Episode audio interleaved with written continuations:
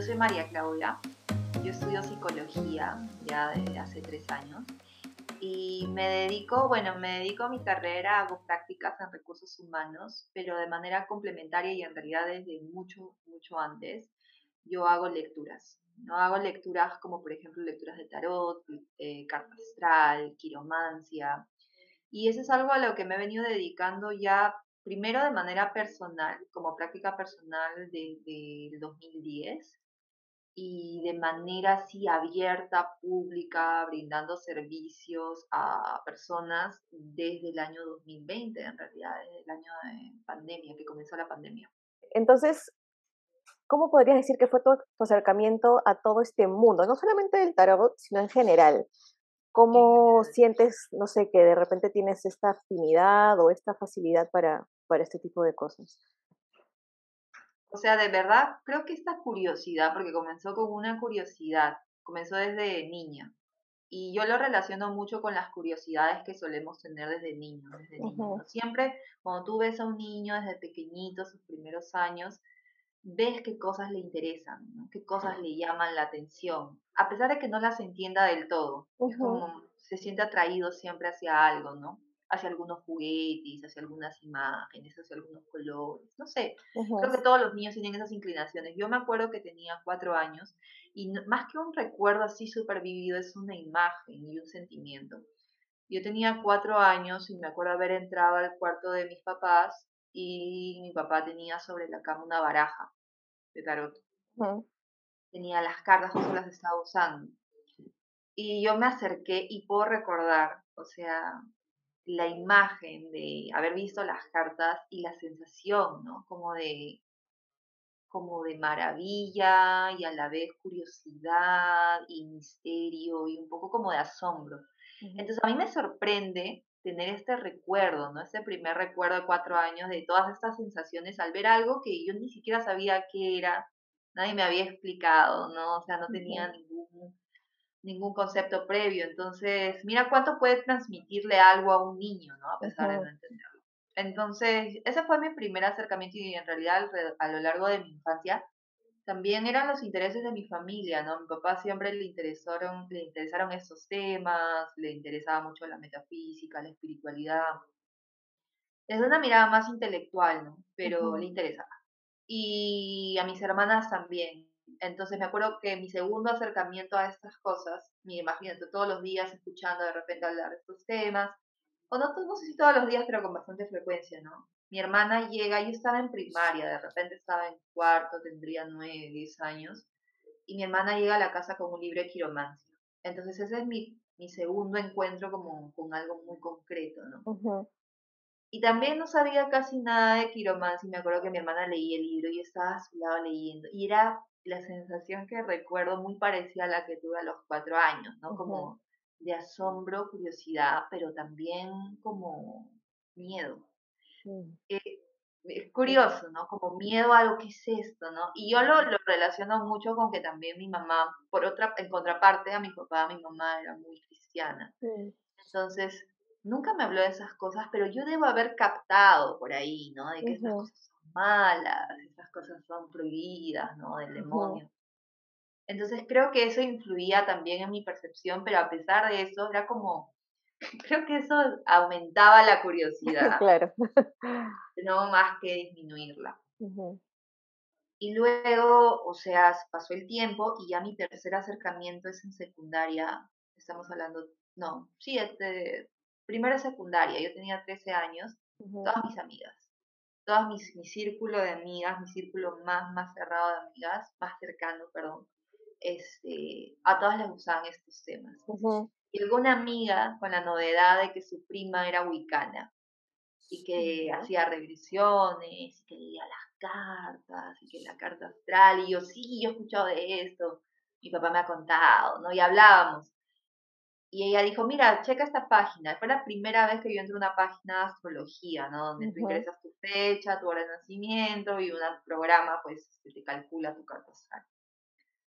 Y fue la primera vez, 13 años, que entré y me maravillé, ¿no? Me quedaba pegada y la, igual, y la misma sensación, ¿no? Entonces yo creo que mi acercamiento ha sido bien espontáneo, bien cotidiano, este, y muy constante por, por, también mi círculo familiar y de amistades, Y, pero siempre es también eso de que no le daba un lugar formal en mi vida porque en el colegio, o sea, la sociedad, esto es como, ah, ya, esto es, no sé, incluso hasta se, ¿cómo te puedo decir? Se margina un poco estas prácticas, ¿no? No, eso es de adivinos, de brujos.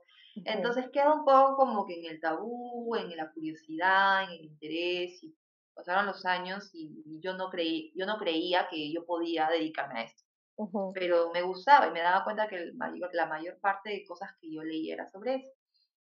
Y ya cuando llego a los 18 años, que empiezo como que interesarme más en espiritualidad, pero ya más como a una búsqueda personal, y empiezo a, explorar con grupos este, metafísicos, de pronto surge lo del tarot. No sé, no sé, de repente entre que lo que leí así, me enteré de este, este escritor, Alejandro Jodorowsky, que es, escritor y es tarólogo también, chileno.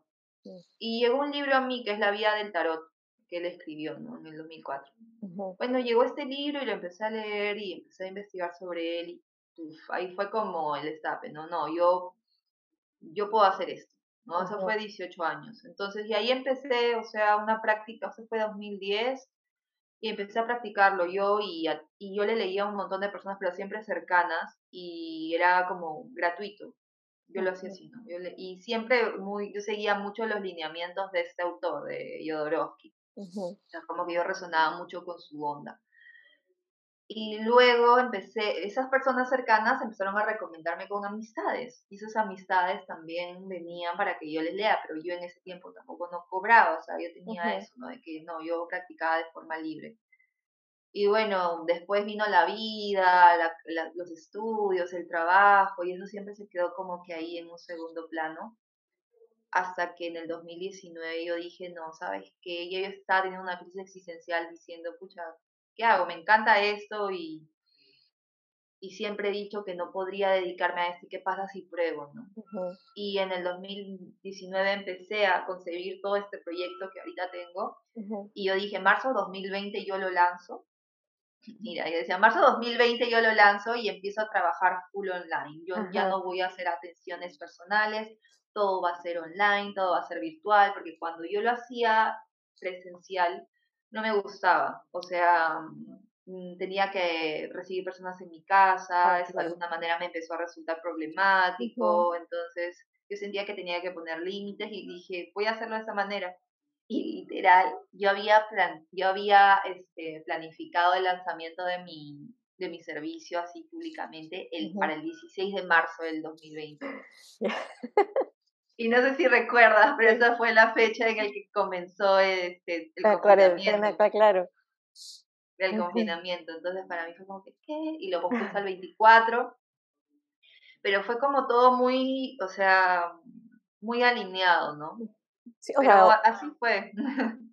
Pero cuando tú, tú dices que empiezas, eh, bueno, antes de eso, antes de, de marzo de 2020, que empiezas a hacer estas lecturas, ¿te refieres a a lecturas de qué específicamente? ¿Tarot? Tarot. Ah, tarot. Claro, porque la astrología era básicamente para mí, o sea, era siempre mi, mi forma de, de, entender cosas que, de mí, que me habían pasado, o sea, era, me, me parecía súper interesante, ¿no? Cómo, cómo podía encontrar muchas similitudes ¿no? entre lo que me decían eh, las interpretaciones y lo que yo había vivido, cosas muy, muy puntuales, ¿no? muy, algunas muy generales, pero algunas cosas pocas, tan, tan específicas que me hacían como que valorar también ya lo, la mirada general. Eh, era más para mí. La quiromancia también siempre fue más para mí, pero yo era de esas personas que también a veces cogía manos y era como empezaba sin haber estudiado profundamente, ¿no? Empezaba simplemente a interpretar las líneas en base a, o sea, intuitivamente, ¿no? Si yo veía una línea que de pronto se interrumpía, yo decía, ah, esto debe ser algún tipo de quiebre o algo así, ¿no? O yo veía una línea que de pronto eh, estaba muy marcada y yo, o sea, yo simplemente soltaba cosas. En en un plan de juego, en un plan de, no sé, exploración, ¿no? O sea, siempre comenzó, comenzó así. Yo ya con el tiempo y con la edad, obviamente, y con la madurez, he empezado como, ok, ya va- vamos a formarnos, ¿no? Vamos a formarnos, vamos a también investigar un poco más, ujú, ok, cómo quiero hacerlo, ¿no? No quiero que sea la ligera, cómo quiero hacerlo yo, porque en esto hay muchas formas de hacerlo, hay diferentes tipos de personas, diferentes tipos de abordajes, no todos lo hacen igual, ¿no? Entonces también descubrir cómo quiero hacerlo yo, cómo quiero diferenciarme, me ha tomado también un tiempo, ¿no? Y ya específicamente sobre el tarot, para una persona que no tiene demasiado o no tiene nada de conocimiento de sobre qué es el tarot y que Ujú, comprende saber leer el tarot, o sea, ¿qué, le podrías decir como a, a modo de, de explicación, ¿no? claro. O sea, hay muchas formas de ver el tarot, ¿no? Hay muchas formas, pero yo creo que en algo que todos podemos, las personas que leen tarot, ¿no? En algo que todos podemos, todos podemos coincidir es que es como un lenguaje. ¿no? Es como un lenguaje, es como un libro, pero es un lenguaje de símbolos, símbolos y arquetipos. Entonces, en realidad es, es una práctica en la cual sí tienes que estudiar los, eh, el significado de los símbolos, el significado de los arquetipos, que por lo general son universales, ¿no? Eh, de hecho, dependiendo de la cultura, pueden haber algunas variaciones, pero se observa que en muchas culturas del mundo los, los arquetipos, los símbolos, como que siempre están conectados de alguna u otra manera. Entonces, en el tarot tú vas a ver como un compendio, ¿no? Son 22 arcanos mayores, se les llama arcanos a, la- a cada carta, sí, y 56 arcanos menores, y cada uno tiene, representa un arquetipo y también dentro de la carta observas muchos símbolos, ¿no? Entonces, ¿qué, qué es un arquetipo, no? Porque de repente hay personas que se preguntarán, oye, ¿qué, qué es, un, qué es un arquetipo? Es una, es una representación de algún aspecto de nuestra psique, ¿no? Por ejemplo, y los arquetipos son tan antiguos como nosotros, ¿no? Porque los vemos en todos los mitos y en todas las historias de la humanidad. Por ejemplo, ¿no? En, los, en muchas historias está el personaje por ejemplo, las historias infantiles, ¿no? Los cuentos infantiles, el personaje de la bruja. Ese es un personaje arquetípico, ¿no? Que es muy representativo. Generalmente, ¿qué representa, no? En los cuentos infantiles, la sombra, la maldad, ¿no? Este, de repente, la dificultad, el obstáculo a vencer.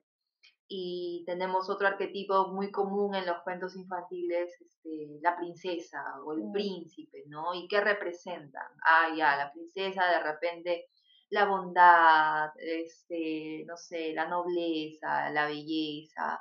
¿Y qué representa el príncipe? Ah, el heroísmo, el valor.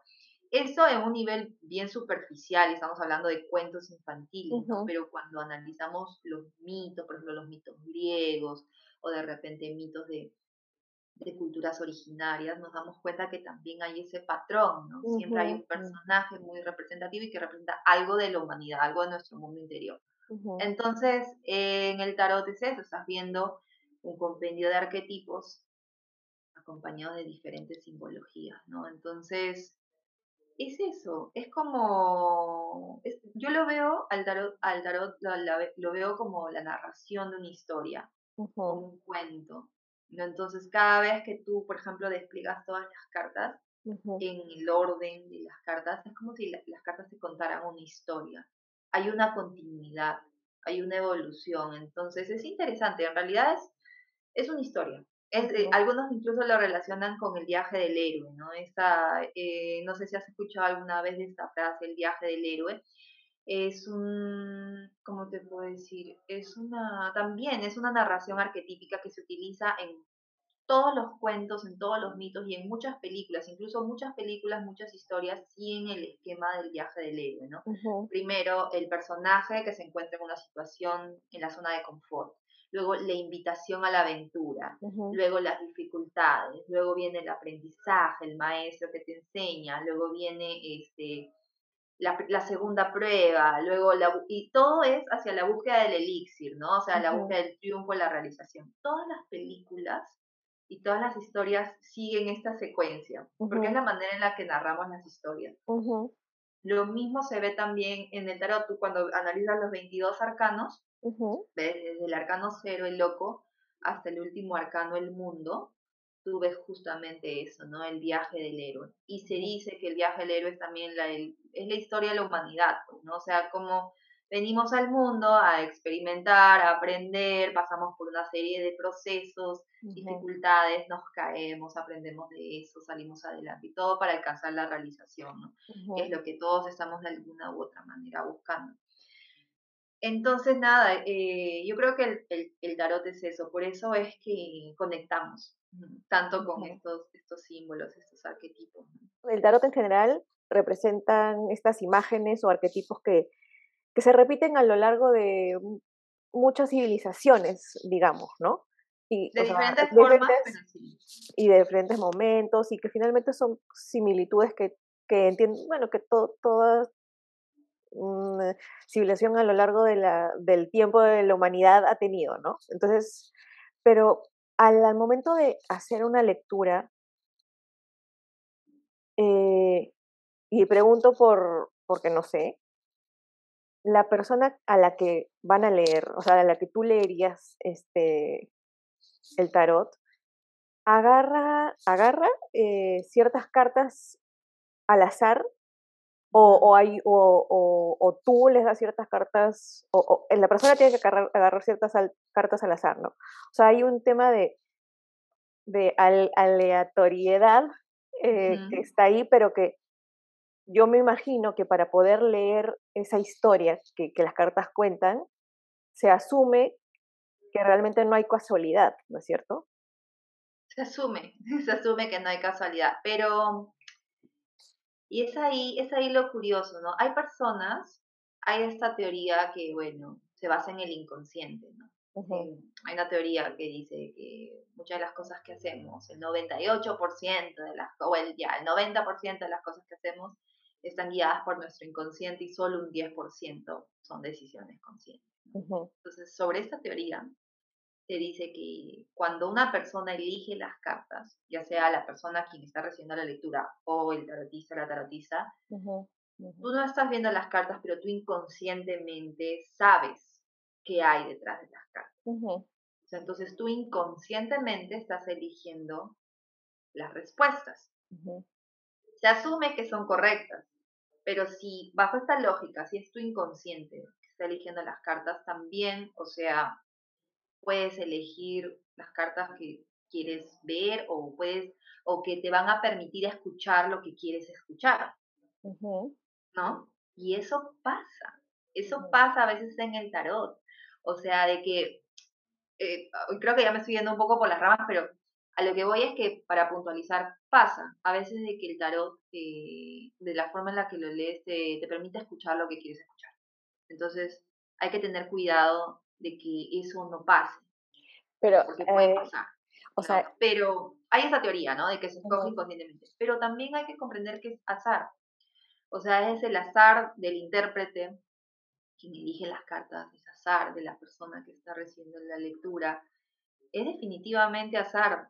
Y a veces parece mentira, se conecta con, eh, o sea, hay conexión entre las dos personas en ese azar.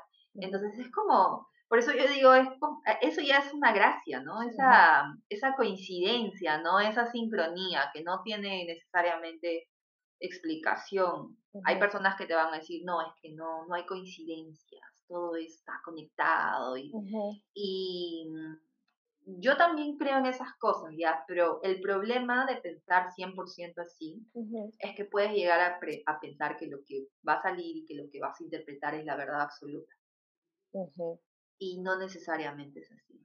¿no? O sea, yo sé que esta es una opinión bien impopular entre los tarotistas, ¿no? Porque hay toda a veces esta cultura de que sí, yo, yo lo veo todo, tarot, yo sé todo, ¿no?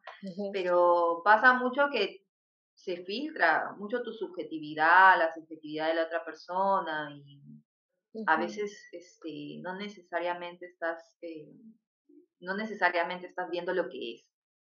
Entonces, y eso abre paso a que las lecturas de tarot, si bien cierto pueden ser muy interesantes, una práctica intuitiva muy bonita, de conexión y mucha exploración, tienes que tener mucho cuidado porque si reconoces tus límites y sabes que también es una práctica bien subjetiva, tienes que abordarla con, con, con, responsabilidad. Entonces, Y ahí va a entrar cómo le das el mensaje a esa persona de lo que estás viendo, desde un pedestal de superioridad, donde tú tienes la verdad, donde tú ves más allá de lo evidente y tú, tú lo sabes todo, o de un lugar de, oye, mira, estoy viendo esto, estoy sintiendo esto, ¿te resuena?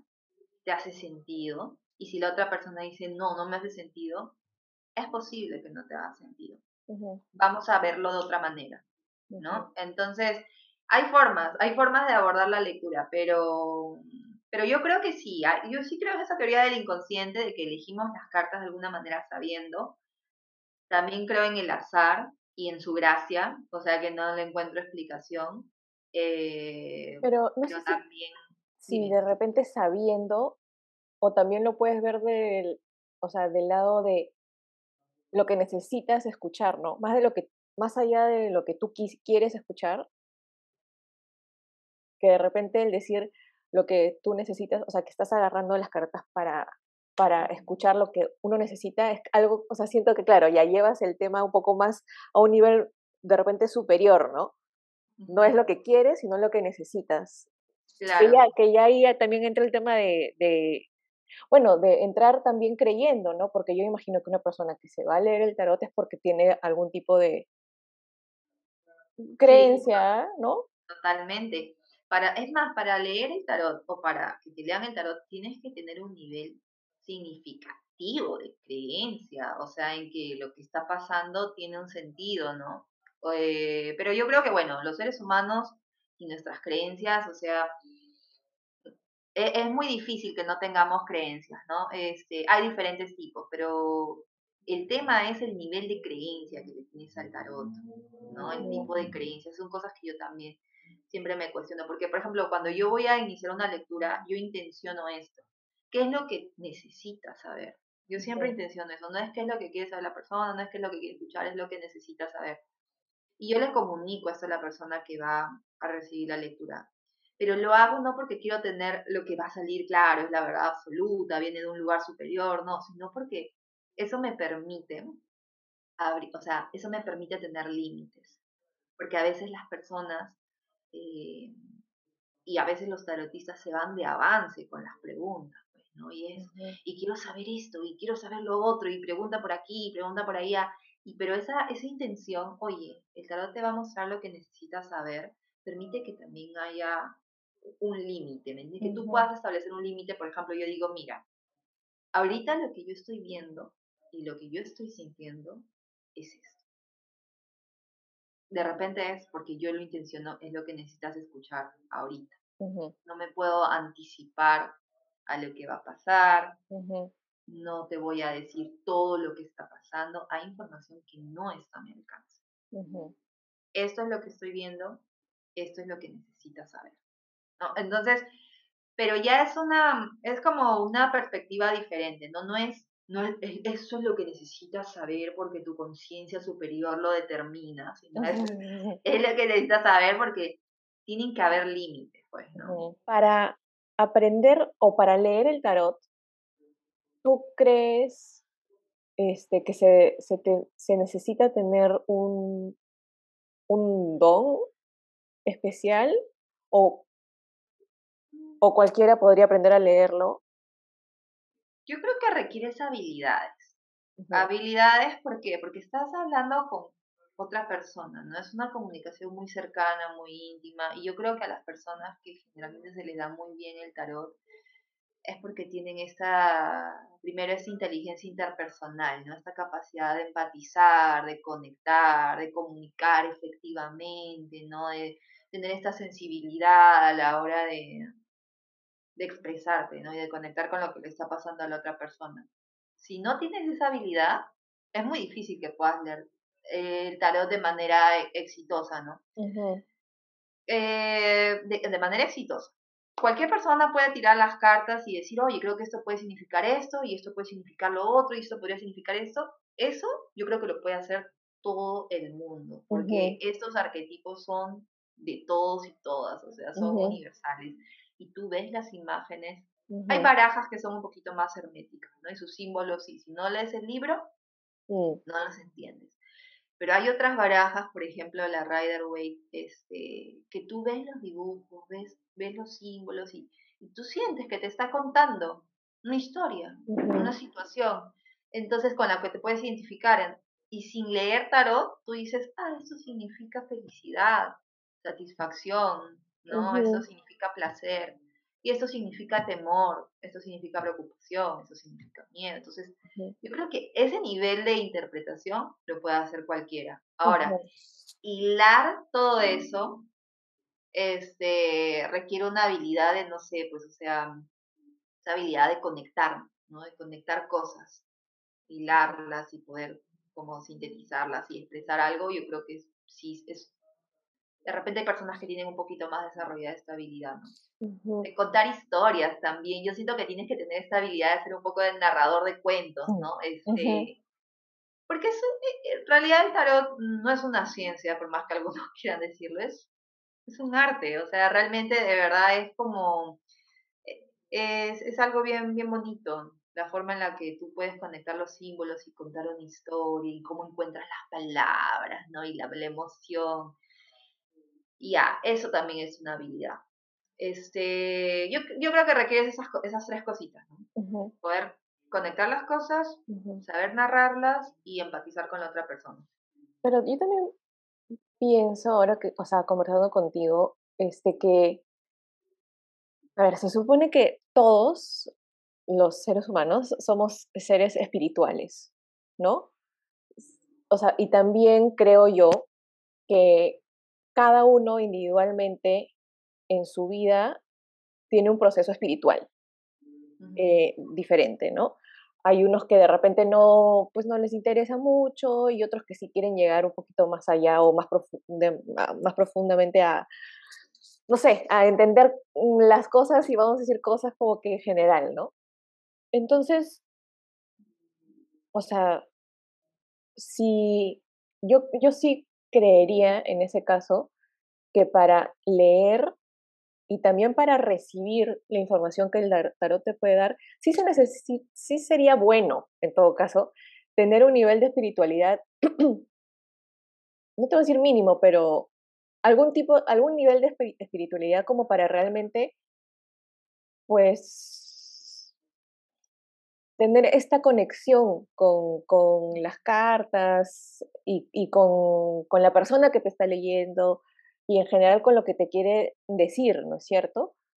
Sería ideal, sería ideal, ¿no? O sea, es, es el ideal, es lo recomendado, Porque le estás contando a la otra persona tus problemas, ¿no? Le estás compartiendo cosas de repente íntimas, estás yendo a que te lean las cartas porque tienes alguna preocupación, entonces sería lo ideal que la persona que te está leyendo este, tenga pues este, una búsqueda espiritual, un propósito, una intención buena, positiva, de ayudar, ¿no?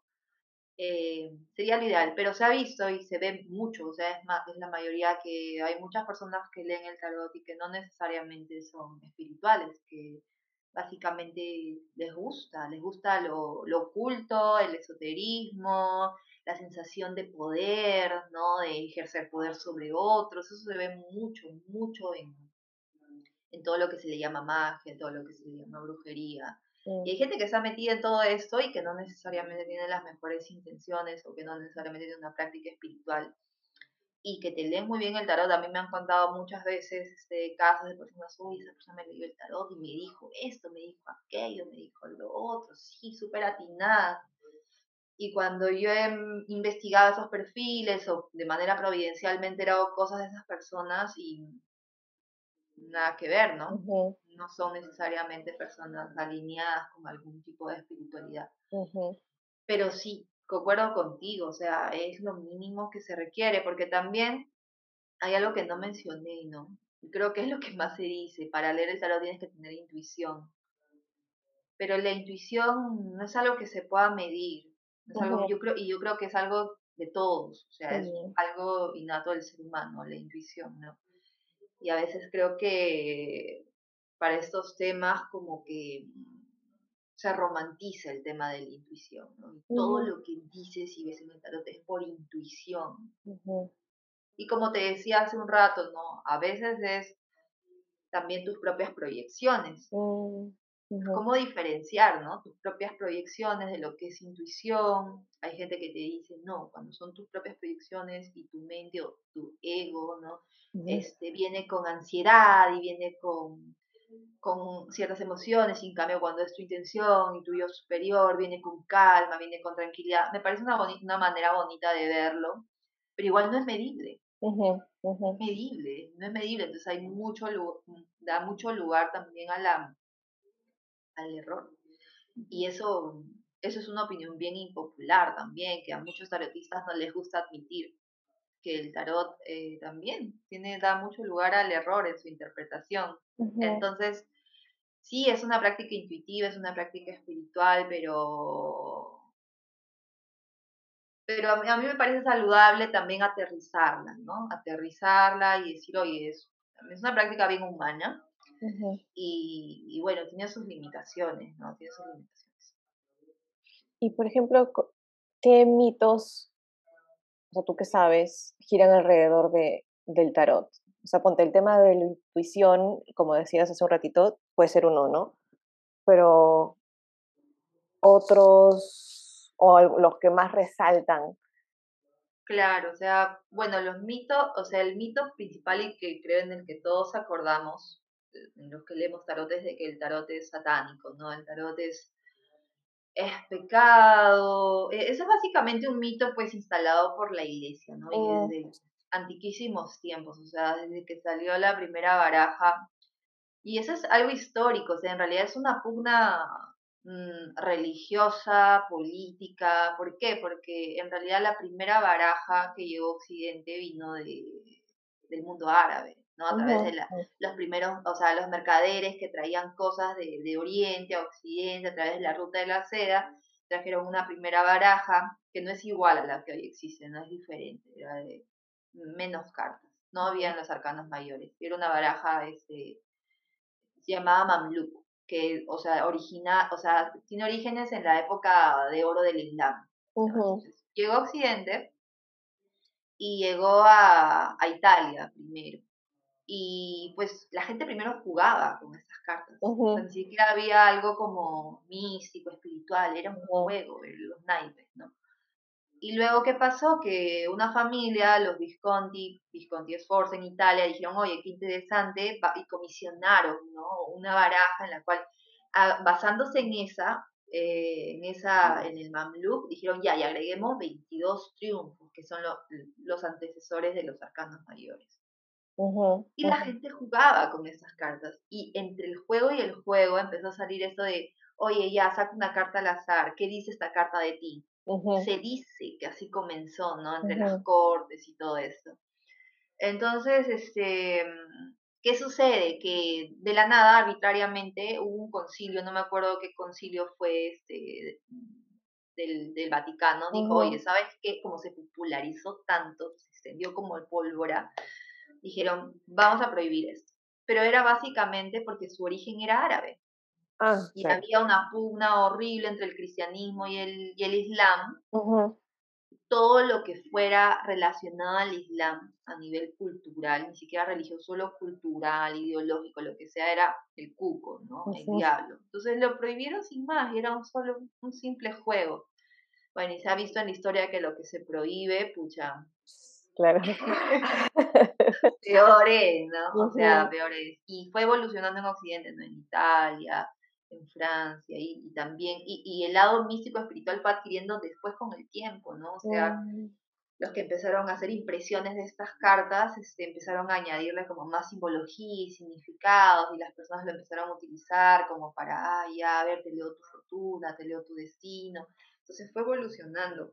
ujú, Eh, pero ese es el, o sea, en realidad por eso se le considera así peligroso, satánico. Ahora otros mitos son que ya, bueno, te da mala suerte, que te lean la car las cartas te da mala suerte, te sala. A mí me han sabido decir eso, ¿no? Y lo haces con tanto miedo y tanta curiosidad que de verdad yo he escuchado gente decir, no, si yo leí las cartas y me empezó a dar mala suerte. Ah, Por que cuando uno lee o cuando te leen. Las dos Ah, cosas, ya. cuando lees, cuando te. Ujú, Este, hay ese mito también de que si lees tarot eh, o te dedicas a estas cosas, pues te va, te va mal en la vida. no te pasan cosas malas. Eso estaba relacionado también al tema de, de, la, de la religión, me imagino, también, pues, ¿no? Sí, también. Y surgen también mitos dentro de la misma práctica que no necesariamente están vinculados a la religión, como por ejemplo, ¿no? Este, no puedes cruzar las piernas si lees el tarot. No, no puedes cruzar las piernas si lees el tarot o... no, sé, cosas así, ¿no? Cosas, cosas absurdas. Mitos que yo identifico que de repente para otros no son mitos, es justamente eso, ¿no? El tarot es, es terapéutico. Por ejemplo, el tarot es terapéutico. El tarot puede ser psicológico. O sea, si bien es cierto una lectura de tarot, dependiendo del abordaje del tarotista, puede sentirse terapéutico porque me pasa. O sea, a veces yo estoy en una lectura y una persona me dice, me siento más tranquila, me, siento más calmada. De verdad que esto me ha ayudado muchísimo, tengo más claridad. O sea, las personas dicen ese tipo de cosas. Este y tú tienes que, o sea, como decir, ok, qué bueno, claro, es, chévere que eso resulte de la sesión, ¿no? que la persona se sienta como más aliviada. Pero una cosa muy diferente es sentir un alivio provisional, una tranquilidad temporal por algo que te han dicho, que te ha dado como confirmaciones, a entablar un proceso terapéutico ah. profundo y un proceso complejo por partes, ¿no? Pero ¿qué sucede hoy en día en el mundo del tarot? Se habla mucho del tarot terapéutico. Entonces, y es lo que yo te digo es bien impopular. O sea, fácil muchos tarotistas me van a querer linchar, pero es mi opinión, ¿no? O sea, es mi opinión. Yo creo que el tarot se puede sentir terapéutico, pero el tarot no es terapéutico. Tiene muchas limitaciones y como lo que hablábamos, ¿no? Está sujeto a, a tanta subjetividad y al posible error que mm, creo que adjudicarle esa cualidad puede ser problemático, ¿no? Ese para mí es otro mito. El mito de leer el futuro también. Hay muchas personas que se dedican al tarot predictivo, incluso mm. conozco a varios, los he podido conocer a través de red, de redes, lo respeto, en el sentido de que respeto lo que hace, o sea, no me meto con esa persona, pero me parece problemático también porque me parece un mito esto de que el futuro es absoluto. Mm, ya, claro de que existe un destino y que todo está delimitado y, que te digan esto va a pasar, ya para mí es un mito. Pues, ¿no? este, cuando yo hablo del futuro, hablo, oye, posibilidades en base al presente y que pueden estar cambiando todo el tiempo, ¿no? Entonces yo saco a la persona del futuro diciéndole eso. Igual te preguntan, ¿no? Ya, igual, ¿cuál es la tendencia? igual, ¿cuál es la posibilidad?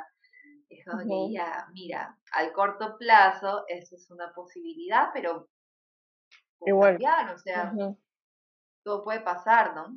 Y si le chunto, bien, pero si le chunto es porque así pasó, ¿no? No porque yo, eh, o sea, haya anticipado esa situación de manera absoluta. Pudo haber pasado cualquier otra cosa. Pero a veces a las personas les cuesta superar este paradigma, ¿no? Porque, porque el mito del, yo le digo así, ¿no? El mito del futuro es, es bien fuerte, está bien, bien, bien instalado de que el futuro existe, pues, ¿no? Como una dimensión en reposo. Ya. O sea, ahí creo que ya estarías entrando a. O sea, ya te entiendo, porque ponte, yo por ejemplo, por ejemplo, en el tar con el tema de tarot, ahora que estás hablando de ese tema específico del futuro, yo siempre he pensado que el, que el tarot te decía el futuro.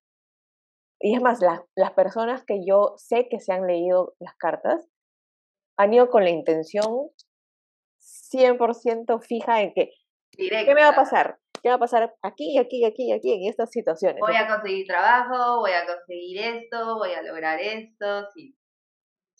O sea, es más o menos que primera noticia que me digas que en verdad, no solamente que el tarot predictivo es una rama de las muchas, sino que, y tienes razón, o sea, el tema de, eh, ahora, o sea, sí entiendo el tema de que el y sí, el futuro no es algo como dice una dimensión, dimensión fija, que está ahí esperándote un poquito más allá, ¿no?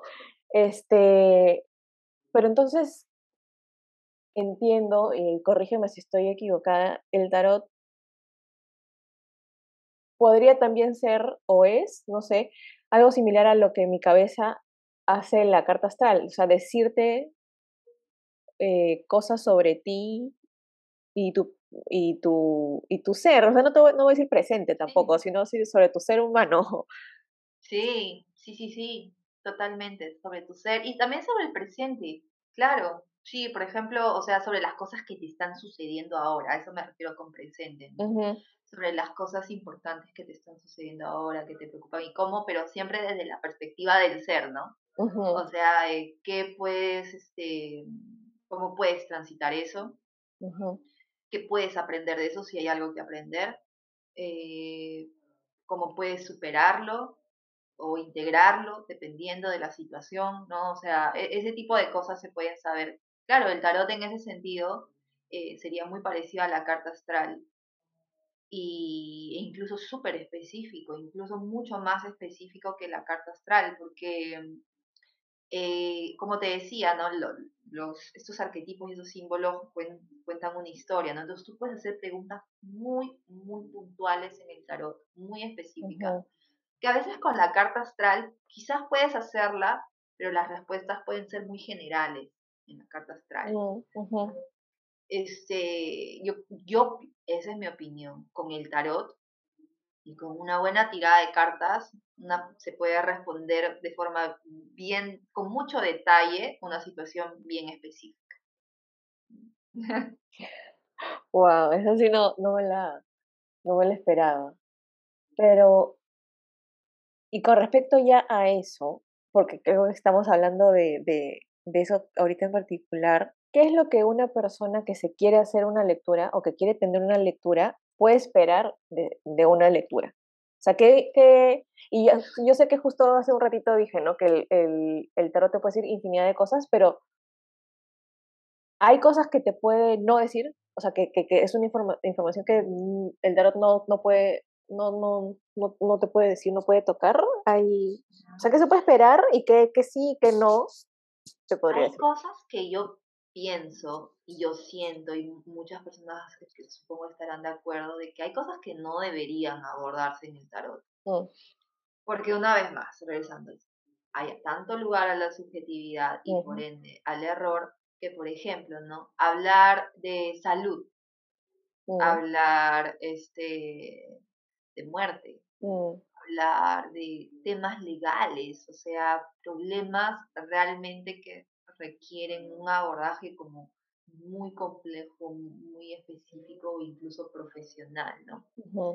Eh, ese tipo de cosas no, no deberían abordarse en el tarot, ¿no? Este, que sí, o sea, que todo lo relacionado conocimiento, desarrollo personal, toma de decisiones, y no porque el tarot evolutivo te va a, te va a decir qué hacer, sino porque te va a mostrar opciones y, siempre te va a sugerir, ok, ¿qué te resuena más? Si tú tomas este camino, quizás te sientas así, o signifique esto, si tomas tal decisión, pueda significar lo otro, o pueda sentirse así, o de repente aprendas esto, pero finalmente la persona es la que toma la decisión. Ahora, ¿qué se puede hacer con el tarot? Pucha, es diferente a lo que se debería, ¿no? Porque ¿qué se puede? Hay gente que te lee todo, o sea, Tú le preguntas sobre salud, sobre si me voy a morir, sobre si mi pareja me es infiel o si me va a ser infiel.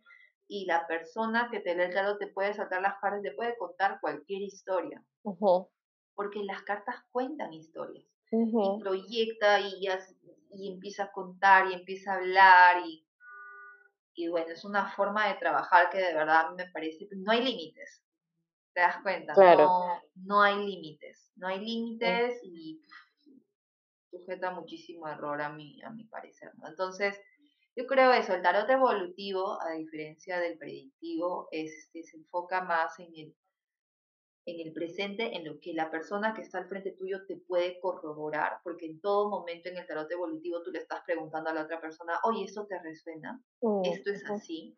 ¿Lo sientes así? ¿Cómo, cómo se ve esto reflejado en tu vida. Entonces, eso, y, todo es, ok, en base a lo que la otra persona, quien está haciendo la lectura, ha vivido. Entonces, eh, en eso se enfoca el tarot evolutivo. Yo creo que eso es lo más sano.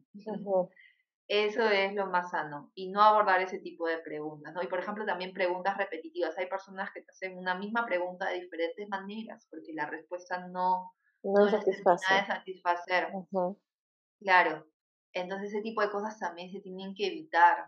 Y tú, con, tú que estás leyendo las cartas, tú tienes que orientar a las personas porque las personas muchas veces no saben cómo, cómo preguntar o cómo... Porque yo te digo, de todas las lecturas que yo tenía, el 80% son personas que quieren saber sobre su futuro. Entonces yo tengo el deber de, antes de que se cierre ¿no? una cita, es decirles, oye, mira, el tarot evolutivo es así. Es así, es así, es así. Yo respondo ese tipo de preguntas y ese tipo de preguntas no respondo. Entonces, y la mayoría de personas accede, le gusta esa nueva forma, pero cuando llegan a la sesión, están como, no sé qué preguntar, no sé cómo preguntar. Quiero saber esto, en realidad quiero saber si voy a conseguir trabajo, pero no sé cómo preguntarlo al presente. Entonces es, ok, vamos viendo, ¿no? Vamos a ver, o sea, de repente podemos preguntar ahorita qué es lo que más te está preocupando con respecto al ámbito laboral y cómo puedes de, repente superarlo o, superar esas preocupaciones. Podemos preguntar eso. Y la otra persona, ya, a ver qué sale. Y, empiezan a salir cosas, ¿no? Este, pero, pero sí, o sea, e, esa es la, esa es la diferencia, ¿no? Y que, de lo que yo creo que se debería hacer y lo que no se debería hacer, pero no pasa en la realidad, ¿no?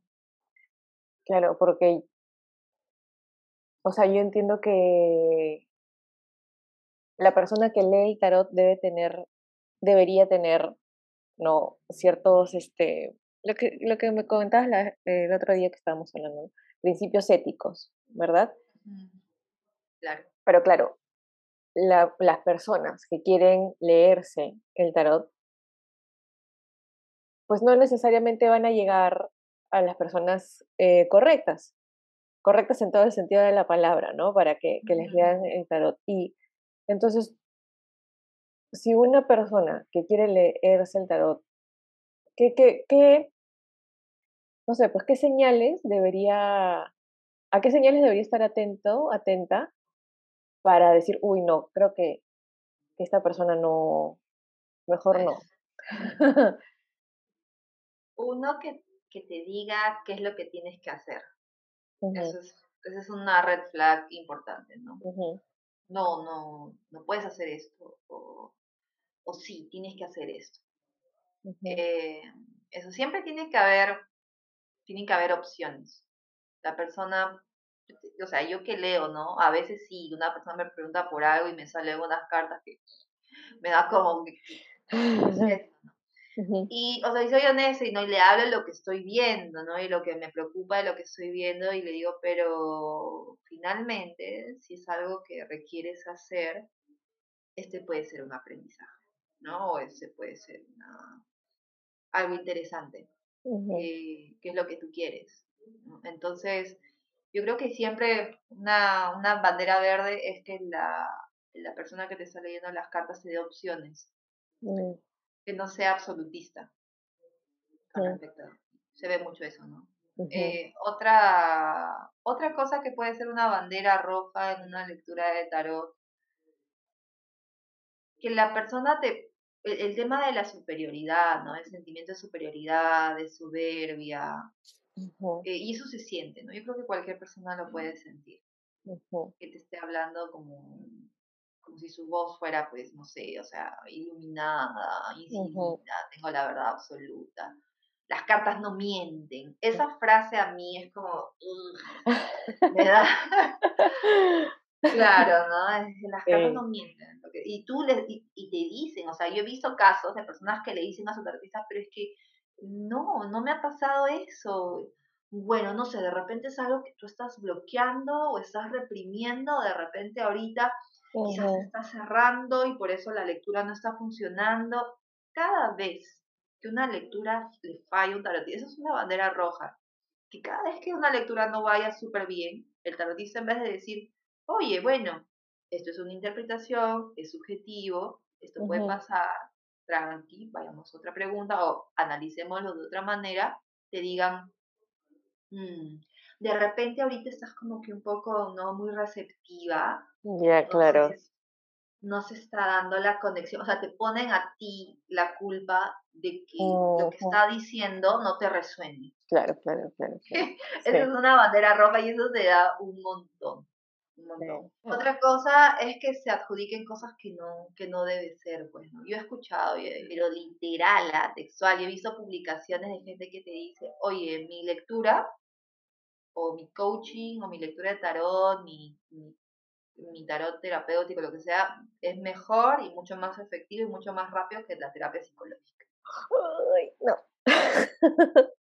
Eh, si tú estás viendo que tu tarotista está diciendo eso, es una bandera roja gigantesca, porque te está negando, te está negando la posibilidad de recibir de forma, de forma complementaria, ni siquiera, o sea, eh, otra, otra mirada, otro abordaje profesional.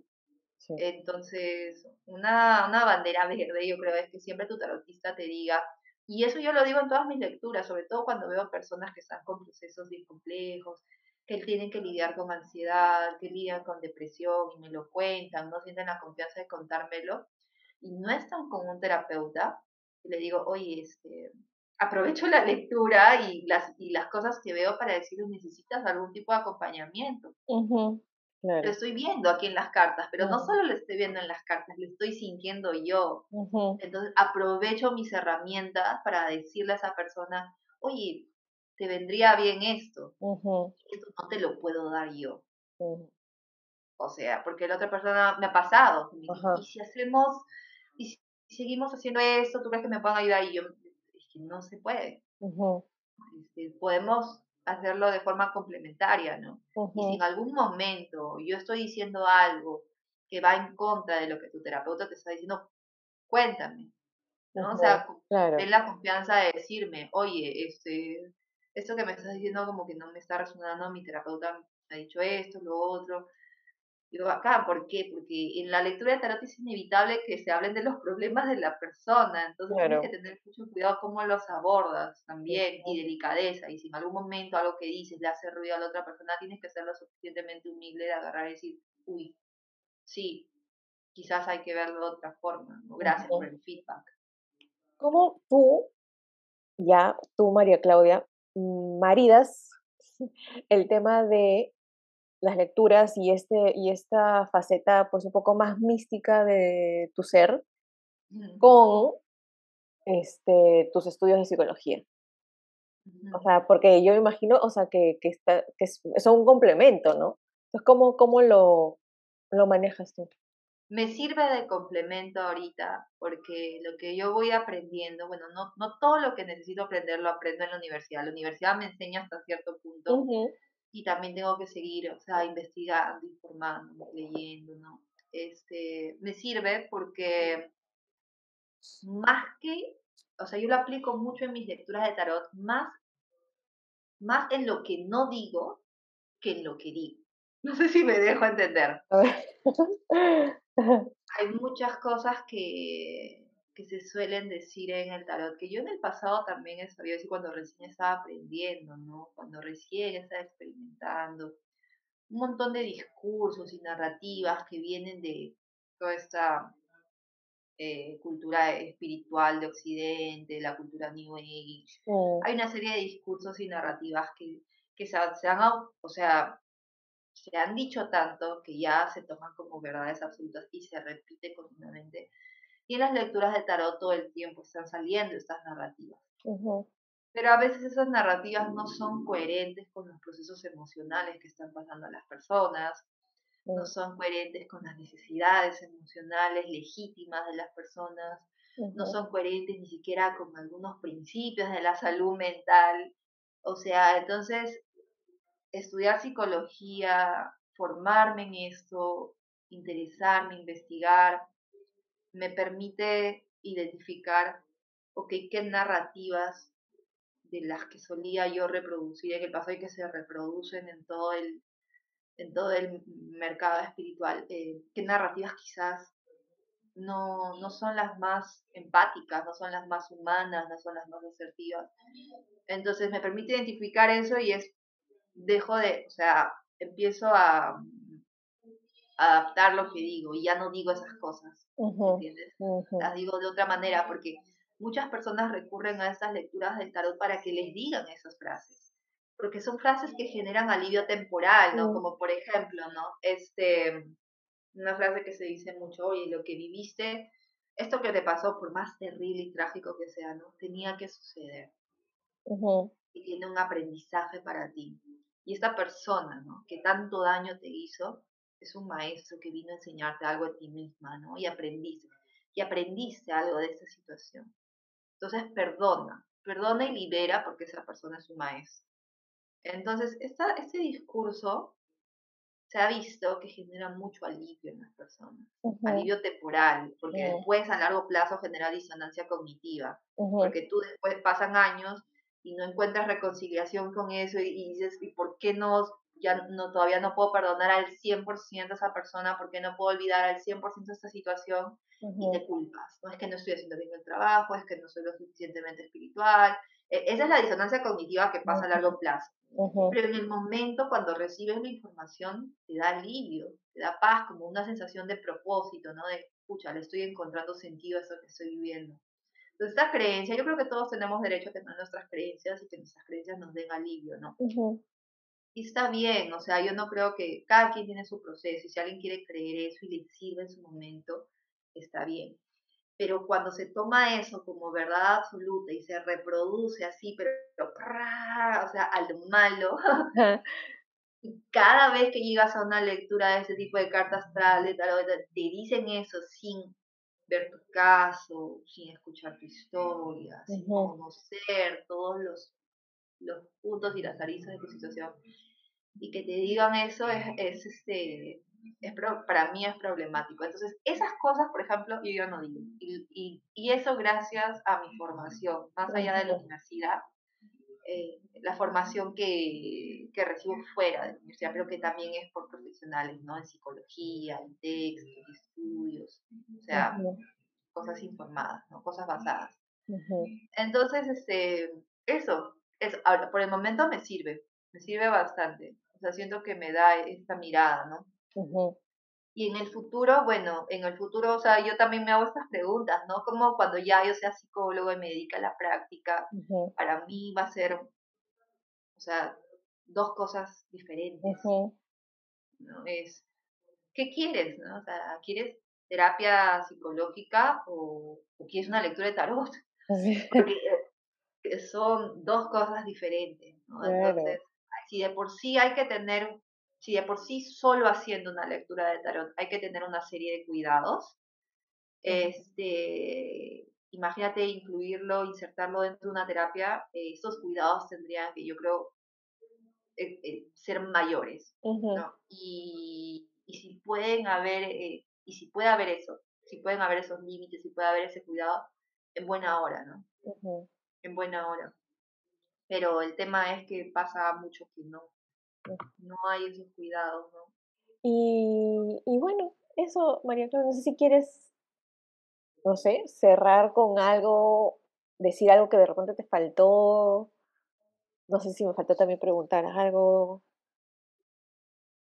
Bueno, yo creo que a modo de conclusión, es importante también ver que no, no hay una, o sea, no quiero hacer eh, como una autoridad, una fiscalizadora de ese tipo de cosas, ¿no? este, yo creo que cada quien es, es libre de, practicarlo como crea.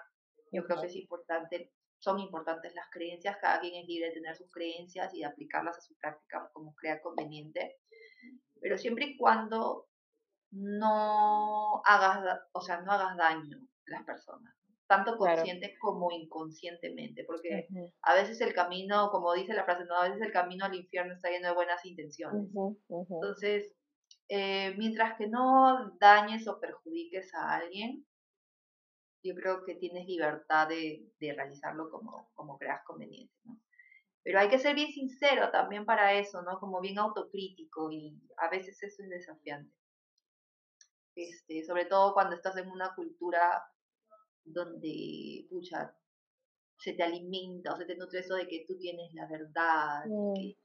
y, que, la intuición y que el mensaje de la conciencia superior y todas cosas en las que yo creo, pero el tema es como reconocer nuestros límites también, ¿no? Exacto. Y aparte, quiero decir también lo último, es que ahora que dices esas cosas, ¿no? La conciencia y ese ser superior finalmente yo pienso también que si todos, si todos, cada, cada persona trabajara, no sé si estoy equivocándome, ¿no? en su espiritualidad, podríamos conectarnos también más con, con, con eso, ¿no? Con ese ser superior. Sí, o sea, de hecho sí, ¿no? Dependiendo de nuestras creencias, o sea, trabajando más en nosotros mismos, sanando, conectando con nuestro cuerpo, con nuestras emociones. Este, yo creo que sí podemos conectar con, con otro tipo de, de información que, que, está en nosotros, ¿no? que habita en nosotros y que algunos le llaman la, la conciencia superior, otros le llaman el yo superior, otros de la energía crítica, no sé, reciben muchos nombres, ¿no? El ángel de la guarda o el Espíritu Santo, ¿no? no sé, miles de nombres, pero yo creo que sí, o sea, trabajando en nosotros podemos conectar más con eso, ¿no? Este, pero siempre estamos también conectados con nuestra parte humana, sin, sin, sin, cortar eso también. Exacto. Bueno, Mónica, muchísimas gracias por tu tiempo y, y, por, y por todo, ¿verdad? Por toda la información que has compartido también.